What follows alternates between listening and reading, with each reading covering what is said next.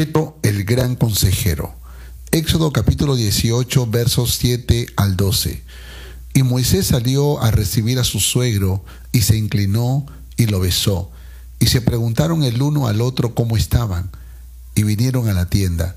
Y Moisés contó a su suegro todas las cosas que Jehová había hecho a Faraón y a los egipcios por amor de Israel, y todo el trabajo que habían pasado en el camino y cómo los había librado Jehová. Y se alegró Jetro de todo el bien que Jehová había hecho a Israel, al haberlo librado de la mano de los egipcios. Y Jetro dijo, bendito sea Jehová, que os libró de la mano de los egipcios y de la mano de Faraón, y que libró al pueblo de la mano de los egipcios. Ahora conozco que Jehová es más grande que todos los dioses, porque en lo que se ensoberbecieron prevaleció contra ellos. Y tomó Jetro, suegro de Moisés, holocaustos y sacrificios para Dios, y vino Aarón y todos los ancianos de Israel para comer con el suegro de Moisés delante de Dios. Hola, soy Jetro, el suegro de Moisés.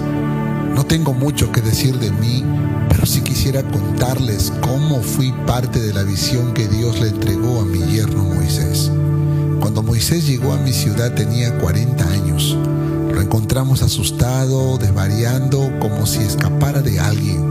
Ese mismo día lo trajeron a mi casa, ya que yo era un líder en la tierra de Madián. Era evidente que Moisés era muy instruido, como si perteneciera a una clase especial. Rápidamente nos conectamos, decidió quedarse a vivir en nuestra ciudad y con el pasar del tiempo conoció a mi hija Séfora, se enamoró de ella y se casó. Ellos nos dieron dos hermosos nietos, Gerson y Eliezer. Moisés fue pastor de ovejas, pero lo que yo veía dentro de él era un gran líder dormido, sí, un líder que un día despertaría y ese día llegó. Dios lo llamó y lo convenció de ser libertador de las familias hebreas que estaban esclavas en Egipto.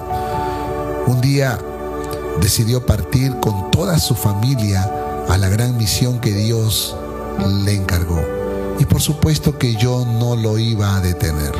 Aunque viajar a Egipto significaba peligro y posiblemente muerte para él y toda su familia yo estaba convencido de que ese día de su llamamiento llegaría y llegó. Pasaron casi dos años cuando volví a ver a Moisés. Aprovechando que mi hija y mis nietos me visitaron, los acompañé de regreso al desierto y fue allí que me encontré con Moisés cuando me contó los milagros que Dios hizo a través de Moisés, las diez plagas, cómo abrió el mar rojo en dos, cómo venció a los enemigos egipcios, la provisión del maná, el agua de la roca, la columna de fuego, las sanidades portentosas, me quedé maravillado del Dios de Moisés. Así que adoré a Jehová y lo reconocí en mi corazón como el Dios todopoderoso orgulloso me sentía de que mi yerno fuese un servidor del Dios más poderoso sobre la faz de la tierra.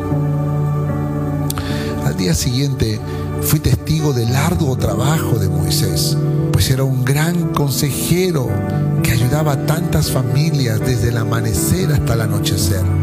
Yo quería ayudarlo y tenía que encontrar la mejor forma de hacerlo.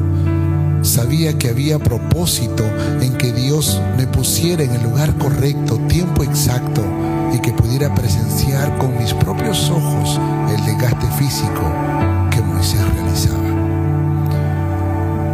Así que le dije a mi yerno, oye ahora mi voz, yo te aconsejaré y Dios estará contigo Está tú por el pueblo delante de Dios y somete tú los asuntos a Dios y enseña a ellos las ordenanzas y las leyes y muéstrales el camino por donde deben andar y lo que han de hacer.